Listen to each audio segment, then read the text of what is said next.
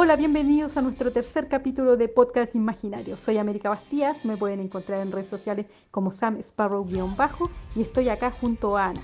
Hola, mi nombre es Ana Guajardo, como me presentó América, editora de fanbina.com y del sitio zbyte.com. América, ¿cómo has estado? ¿Cómo ha pasado esta semana ya desde la última vez que grabamos?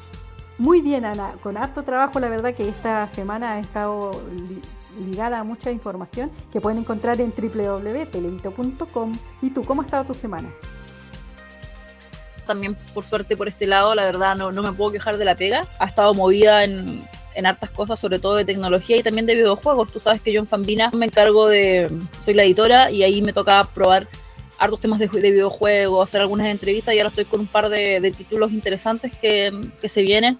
Otro par que me compré porque esta es una buena época para, ser gamer. Oye, qué interesante, pero cuéntanos más, ¿qué estás jugando? Eh, estoy con dos juegos, la verdad. El primero es Pokémon Snap, que llegó para Nintendo Switch. Es un juego que cuando salió en su momento, creo que en la Nintendo 64, yo no tenía la consola, entonces lo jugaba emulado y la verdad era, era penca porque no podía grabar. Y ahora lo reeditaron totalmente con todos los Pokémon que hay nuevos y cosas así. Lo estoy jugando a la Nintendo Switch y de verdad siento que estoy pagando una deuda con, con la Ana de, no sé, 15, 18, cuando salió Pokémon Snap quizá. Entonces llevo varias horas jugándolo y lo he disfrutado mucho. Y el otro que estoy jugando, que tengo que ser un poco más cuidadosa con lo que digo, porque mientras nosotros estamos grabando, para transparentar un poco, eh, el juego está con embargo, que es el, el DLC de Assassin's Creed. Eh, el juego Valhalla, que es el último de los, de los asesinos, va a traer un DLC que nos va a llevar a Irlanda. Tuve la suerte de que Ubisoft me lo mandara una semana antes de que, del lanzamiento y si están jugando la aventura de Eivor, lo van a disfrutar mucho. Lamentablemente no puedo contar muchos más detalles, pero sí lo van a poder leer en fanbina.com, yo creo a contar del jueves de esta semana. Mira, para serte honesta, yo no juego, creo que una vez pasé una vergüenza tremenda con un juego de Terminator y sería mi debut y despedida. Pero sí en Televito tenemos un editor de videojuegos, Damian Cox, quien hace los reviews y prueba, todo este tipo de, juegos. Lo que sí es muy fuerte son las películas. Y sí vi la película de Assassin's Creed que sé que a los gamers no les gustó, pero yo igualmente tuve con Michael Fassbender ahí. No me quejo, la verdad. Mira, a mí me pasó con la película de Michael Fassbender, que siempre es un agrado verlo él en pantalla, que tuve la mala suerte de ir a la función de a la, función especial, a la Van Premier, y fue en 4K. Entonces la, la sala se movía y cabía mucho aire, no sé si tiraban agua, pero el asiento se movía para arriba y para abajo. Y yo sé que a la gente le gusta ese tipo de cine. O sea, hay un grupo de gente que le gusta ese tipo de cine, a mí no y estaba complicada tratando de disfrutar una película que no disfruté, no solo por la experiencia del cine como tal, sino que también por la trama. Hubieron muchas cosas que me molestaron, por ejemplo el tema del Animus, que cualquier seguidor de Assassin's Creed sabe que el Animus finalmente es una cama donde se acuesta el, protagonista para tratar de conectarse con, sus antepasados, y aquí no, aquí era una máquina que se le colocaba tipo Ghost in the Shell o Matrix y el tipo volaba. Entonces, eso me, me, chocó mucho, no me pude sacar la imagen de, los videojuegos.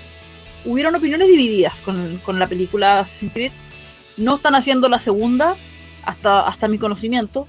Entonces me, me, da la impresión de que tampoco le fue muy bien al estudio. Ahora, si mal, no me, si mal no recuerdo, Ubisoft firmó un acuerdo con Netflix para llevar Assassin's Creed eh, al formato de streaming. Así que ahí quizás podríamos ver qué pasa finalmente con, con el credo, qué pasa con Abstergo y ver si retoman alguna de las historias de los protagonistas de los juegos o lo hacen con un personaje nuevo como lo fue en el caso de Fassbender. Mira, yo, yo como no soy fanática, disfruté la película sí, al igual que tú me molestó el tema del, del 4K porque tampoco soy adicta a ese tipo de cine eh, pero al menos en esa función, a diferencia de otras 4K que iba, eh, iban en concordancia el movimiento de la silla con lo que iba pasando en, la película, cosa que me ha tocado en otros 4K que va, ponte tú, en desfase 1 o 2 minutos y es peor, o sea, ahí sí que sufrí. Eh, pero disfruté la película desde la ignorancia, porque como te digo, yo no juego el videojuego, en de lo pasé chancho. Pero hablando de películas que nunca pensamos que iban a tener segunda parte y aquí esta semana lanzan el tráiler de Venom. Carne liberado va a llegar acá a Chile, así que pudimos ver eh, dos versiones de, este tráiler eh, para los que obviamente más nos gustan los eh, villanos, que en este caso no es tan villano porque estamos conociendo a Venom como, como en sus inicios, por decirlo, entonces todavía no se transforma en el malo de Spider-Man. ¿Tuviste la oportunidad de ver el tráiler, Ana?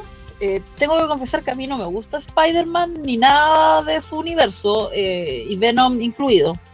Esto lo he dicho en voz alta muchas veces no tengo ningún problema de seguir diciéndolo la verdad. El trailer no me provocó nada, no, no me entusiasmó, tampoco me decepcionó, no, la verdad, muy neutral. Es una película que sí voy a ver, ojalá en el cine, me encantaría, en realidad me encantaría ver cualquier película en el cine. Voy a tratar de verla cuando corresponda, por los medios legales, por supuesto, porque a mí me gusta apoyar el cine superhéroes, me gusta, me gusta esto. Sospechaba que podía tener segunda parte, eso sí, porque Tom Hardy igual es un gallo súper carismático. Y a pesar de que no le fue tan bien en algunos sectores, la interpretación del personaje igual no fue tan, eh, ¿cómo se llama?, tan controversial en el mundo de los comiqueros. Eh, no fue un Catwoman, por ejemplo, no fue una Halle Berry haciendo de, de, Catwoman, entonces mm, podía eventualmente ser una segunda parte.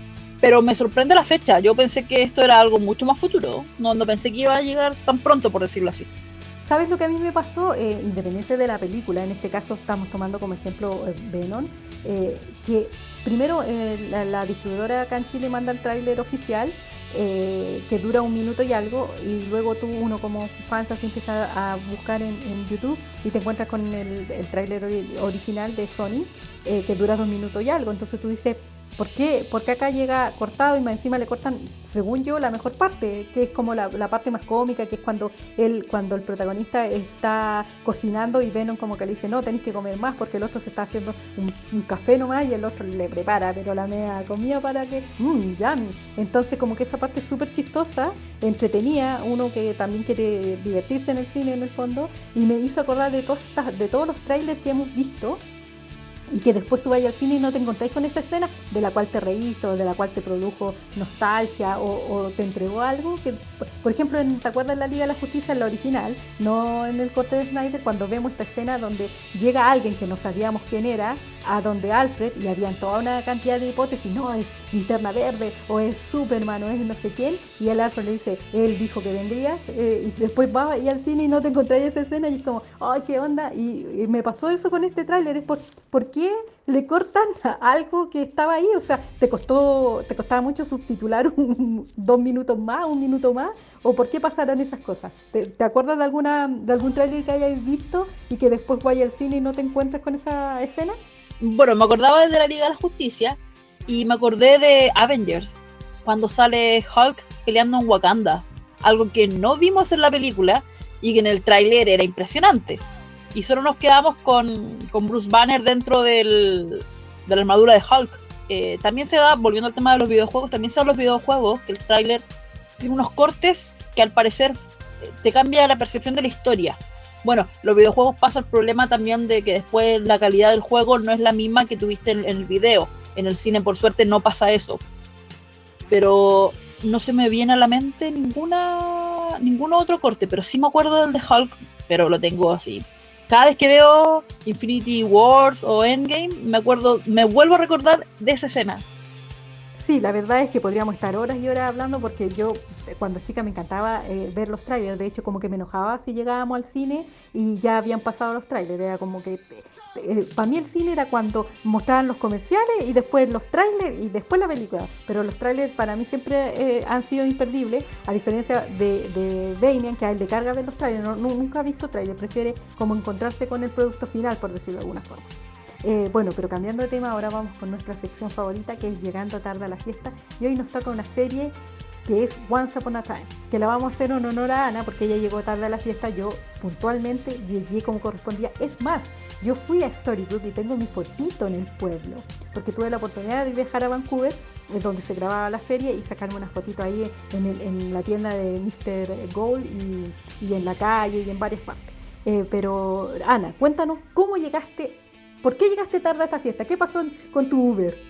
Oye, no, no, la verdad, yo no diría con orgullo que llegué a la hora con Once Upon a Time, porque yo fui fiel seguidora de Once Upon a Time, completamente Team Snow White, Team Regina, pero en la séptima temporada vi los dos primeros capítulos y no seguí más. Es más, ya la parte de Camelot me había decepcionado bastante. Entonces, nada, y después cuando hicieron el cambio y me sacaron los personajes, no la seguí viendo. Y la vine a ver recién el año pasado, así en el final de la cuarentena. Miento, el final de la cuarentena 2020. Ahí me, me repetí Once Upon a Time del principio. Me, me siguió cargando la séptima temporada, pero me, me obligué a verla. Disfruté algunos giros, hubieron cosas que me gustaron harto, pero para mí Once Upon a Time termina después de Frozen. Y ahí me dejas una serie perfecta me encantó todo lo que hicieron, el trabajo de reinvención de las historias. Nada que decir con respecto a, La Reina Malvada, que me parece increíble. De verdad, fascinada, pero la séptima temporada me provoca todavía un poquito de rabia. Bueno, a mí me pasó al revés, porque como yo la fui viendo en, orden, por decirlo de alguna forma, eh, su semana a semana en aquella época, no me, no me, a ver, me molestó un poco la séptima temporada en el sentido de que seguían algunos de los personajes, pero por ejemplo Henry ya era adulto, casado con hijo, entonces sí, era otra, era otra historia. Eh, aparte que nos mostraban una Cinderella que, ya habíamos conocido a otra en la primera y segunda temporada de, de, Once Upon a Time, y aquí nos cambian pero también nos dan a entender que en, todo, en cada país hay una Blanca Nieve, en cada país hay una Cenicienta, entonces como que ya, ya te, igual ya te lo compro, te lo compro. Y obviamente siguieron los personajes más fuertes, que era Regina eh, y la Reina Malvada, o The Evil Queen. Eh, también eh, su hermana y otros personajes. A mí, mi personaje favorito de toda la serie eh, fue el Capitán Hook, entonces también seguía Capitán Hook. Lo que sí, la séptima temporada mm, nos cambiaron un poco a Rumpelstiltskin y eso sí dolió un poco, dolió bastante la verdad, porque lejos es uno de los personajes más bacanes, aparte que Robert Carlyle es un actor pero de primera. Entonces duele un poco, pero siento que el final, final igual fue bueno y volvieron todos los personajes y estaban todos juntos y los actores que se habían retirado eh, se dieron el, tiempo de venir a filmar el último capítulo y le dieron un, cierre redondo. Eso, eso me gustó y eso lo agradezco. Sí, el último capítulo, los dos últimos capítulos en realidad hacen bastante sentido, cierran completamente la, serie, todo lo que fue el ciclo de, de Once Upon a Time, pero aún así me molestaban en la, séptima temporada. Me gustó Hansel y Gretel en la séptima temporada, pero ya la habíamos visto antes. Si eso era lo que me molestaba, que me tomaron un cuento clásico, me transformaron en una historia maravillosa, distinta, donde le dieron un sentido distinto a los personajes, un, background, por decirlo de una forma. Eh, tenían más humanidad, tenían debilidades, tenían temores, y después vienen y lo rehacen de nuevo sobre la misma con actores que ya estaban repetidos. Entonces, eso me fue molestando harto. Siento también que ya llegó un punto en que era eh, quizás demasiado que otra vez la maldición y otra vez la maldición y otra vez la maldición. Entonces también eso saturaba un poco. Hubieron algunas que estuvieron muy bien logradas. Por ejemplo, la de Peter Pan. Para mí Peter Pan fue lo más fuerte de Once Upon a Time junto con la primera temporada. Creo que ahí el giro que hicieron, como unieron a Rumpelstiltskin, como unieron a, Emma, a Henry, creo que ahí estuvo tan bien logrado que valía la pena ver eh, Once Upon a Time solo por esa gran temporada. Y de ahí en adelante uno se dejaba, se entregaba básicamente a lo que venía. No me gustó cómo trataron a Mulan, por ejemplo, sentí que hay un poco de debilidad. la historia de Bella, que ella también vuelve la, la última temporada, también estuvo bien lograda. Sí, si tengo que colocar todas las cosas dentro de una, de una balanza, por decirlo así, se va a inclinar a que me gusta mucho la serie porque finalmente con la séptima temporada tengo muchos reparos, un poquito de, enojo, si se, nota en mi voz, pero dentro de todo es una serie que yo quiero mucho y que disfruto mucho y que la trato de recomendar y si la, la, me encantaría volver a verla, de hecho. Está en Disney Plus entera, ¿cierto, América? Efectivamente, en Disney Plus se encuentran las las siete temporadas, eh, puedes verla doblada, puedes verla con subtítulos, a, gusto del consumidor. Oye, yo quiero hacer una, mención honrosa a Jamie Dorman, que antes de ser eh, Christian, eh, ¿cuál era el apellido de las 50 sombras de Grey? Christian Grey, gracias. Christian Grey fue nuestro cazador de Blancanieves, así que igual ahí estuvo, casi toda la primera temporada. eh, se agradece su, participación. Era muy buen personaje que, eh, aunque ustedes no lo crean, no, si todo el mundo lo sabe, eh, lo mataron justamente, no es ningún spoiler porque la serie pasó hace mucho tiempo, mataron su personaje para que él fuera a hacer las 50 sombras. Así que interesante. para mí, la verdad, como, como te digo, no me molestó tanto la séptima, sí en su momento peleé y qué sé yo, pero Regina es mi personaje favorito y el, y el hecho de verla una temporada más ya, ya me, alegraba, me alegraba semana a semana poder disfrutar de esta historia. Pero sí tiene, si, si, te haces muy fan de las primeras temporadas, obviamente la séptima te va a molestar. Yo no, yo la verdad me gustaría alguna vez entrevistar a los productores y saber por qué hicieron una séptima temporada, por qué no la terminaron en, en, la sexta si la actriz eh, en el fondo no podía seguir eh, colaborando, por qué no la terminaron ahí. Sería interesante esa pregunta, América, saber finalmente qué los llevó a, hacer eso, ese, crimen. Em, mi personaje, uno de mis personajes favoritos también es la, reina malvada, Regina, eh, interpretado por la Lana Parrilla, que para mí es increíble cómo hace que uno odie, quiera, ame y proteja al mismo personaje a lo largo de todas las temporadas.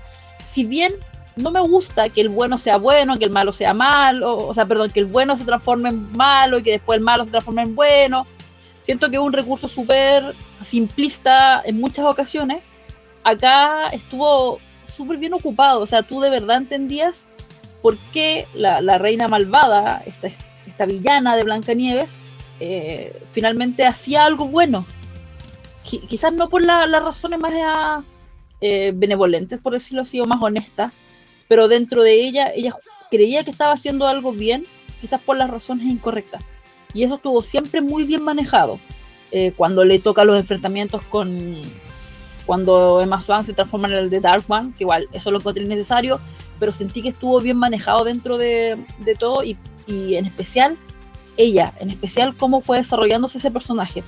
Creo que ella y Mr. Gold fueron sin duda los personajes más altos de la serie.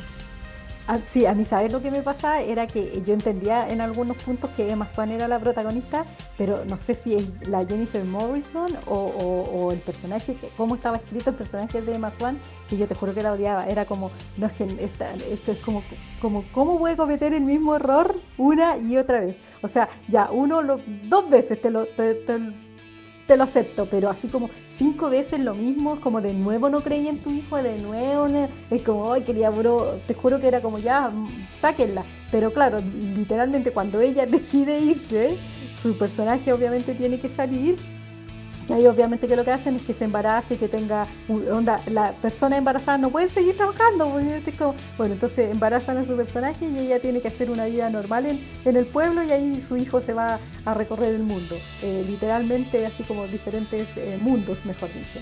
Eh, eso como que yo no, yo de verdad no sé, lo hubiera tratado de otra forma, o a lo mejor lo hubiera hecho, pero con el actor que hacía de, de Henry, no, no hubiese colocado otro actor haciendo de, del personaje de de Henry, porque ahí yo creo que la mataron. Independiente que yo sigo en, Instagram a, todos los actores, me caen súper bien, siento que igual Henry era el Jared Gilmore y debió, y ya había crecido ese niñito. Imagínate que los niños crecen tan rápido, por eso no ocupan muchos niños en algunas cosas. Eh, ya había crecido, podía ser de más un personaje de 18 o 20 años. Claro, no uno de 28, que es la edad que le colocaron, porque ya era padre de una niña como de 8 años o 8 o 10 años pero, pero sí podrían haberle buscado una historia acorde a su edad, por último, no sé, eh, algo, algo y haber dejado al mismo actor. Eso yo creo que me molestó un poco.